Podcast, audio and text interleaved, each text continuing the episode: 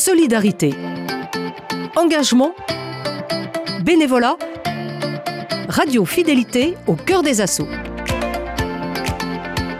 Aujourd'hui, dans Au cœur des assauts, nous sommes toujours à l'EHPAD Renoir où nous avons rencontré hier Florence Vandel, présidente de l'association Les Blues Roses. Et cette fois-ci, c'est Nadège de la Redonda, animatrice au sein de l'EHPAD, qui nous explique le lien qu'il y a entre l'EHPAD et les Blues Roses. Comment ça se passe la mise en contact avec les Blues Roses? Ça s'est fait comment? Ah ben, moi, les Blues Roses, je les connais depuis 2001, dans mon premier établissement.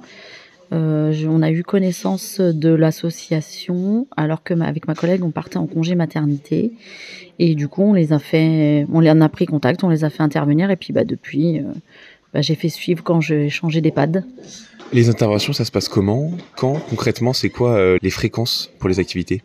Alors c'est une fois par semaine hormis pendant les vacances scolaires. Aujourd'hui, on sait à quel point c'est difficile de recruter des salariés dans les EHPAD. Est-ce que pour vous, les blouses roses, c'est un moyen de pallier ce manque? Ah non, pas du tout. Pourquoi? Ben c'est pas leur rôle déjà. En fait, elles sont vraiment là bénévoles et nous, elles interviennent euh, vraiment euh, quand ma présence. Bon, ça arrive exceptionnellement parce que maintenant, ça fait très longtemps qu'elles viennent, donc elles, elles connaissent très bien l'établissement. Mais sinon, non, elles ne peuvent pas intervenir toutes seules en fait. C'est-à-dire que les blues roses sont en aucun cas une substitution à un salarié dans un EHPAD Non, surtout pas. On pense aussi au Covid pour les EHPAD qui a été plutôt catastrophique. Est-ce que les personnes âgées, elles ont repris un peu de morale? Bah, je peux pas vous dire, euh, c'est compliqué. Euh, on est encore dans un post-Covid en fait. Euh, on est toujours un peu aux aguets, on va dire. Mais oui, on a été isolés. Après, ici, les Blues Roses, toutes les semaines, elles nous envoyaient un courrier. Elles pouvaient pas venir pendant le Covid, les Blues Roses? Non, c'était fermé, euh, bah, c'était fermé aux familles déjà, donc euh, il n'était pas question que des bénévoles euh, viennent. Donc on a eu une période où c'était fermé à tout le public. Les Blues Roses ont mis longtemps avant de pouvoir revenir hein, dans l'EHPAD. Il y a eu d'abord les familles avec des visites surveillées, etc. Et puis, bah, nous envoyaient un courrier par semaine qu'on distribuait à toutes les personnes qui avaient l'habitude de les côtoyer.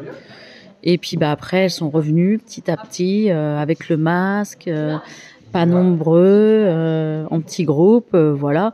Après, ça a repris sa vie, la vie normale de l'établissement en fait. Aujourd'hui, les Blues Roses, quand elles interviennent, elles interviennent avec vous, c'est-à-dire en coopération avec vous. Comment ça se passe une activité type? En fait, c'est moi qui coordonne l'activité au sein de l'EHPAD. Donc, c'est moi qui choisis bah, l'activité, le programme.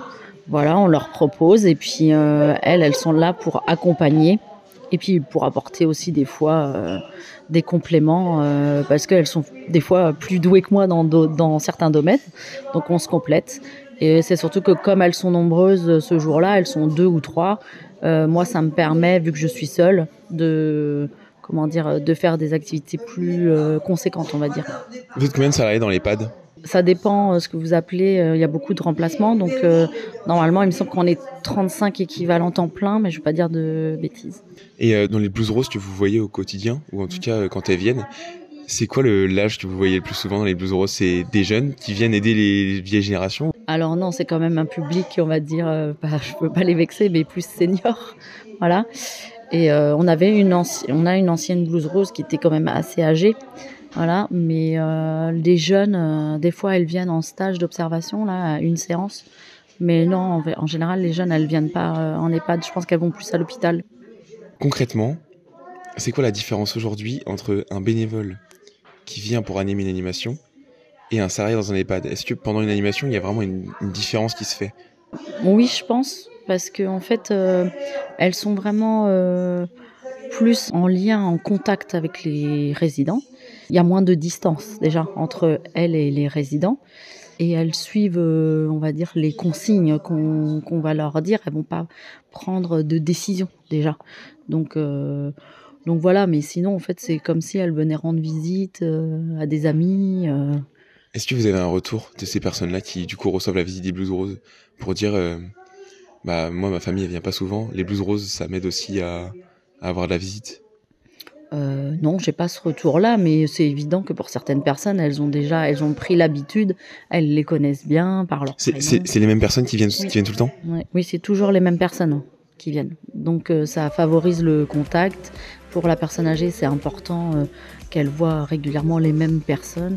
Comme ça, elles apprennent à les connaître et du coup, il y a un petit lien qui se crée en fait. C'était Nadège de la Redonda, animatrice dans l'EHPAD Renoir. Et puisque nous sommes dans un EHPAD, demain c'est avec Chantal que nous avons rendez-vous, une personne prise en charge dans cet EHPAD qui connaît bien les blues roses et qui nous expliquera, avec ses mots bien sûr, comment ça se passe pour elle avec les bénévoles.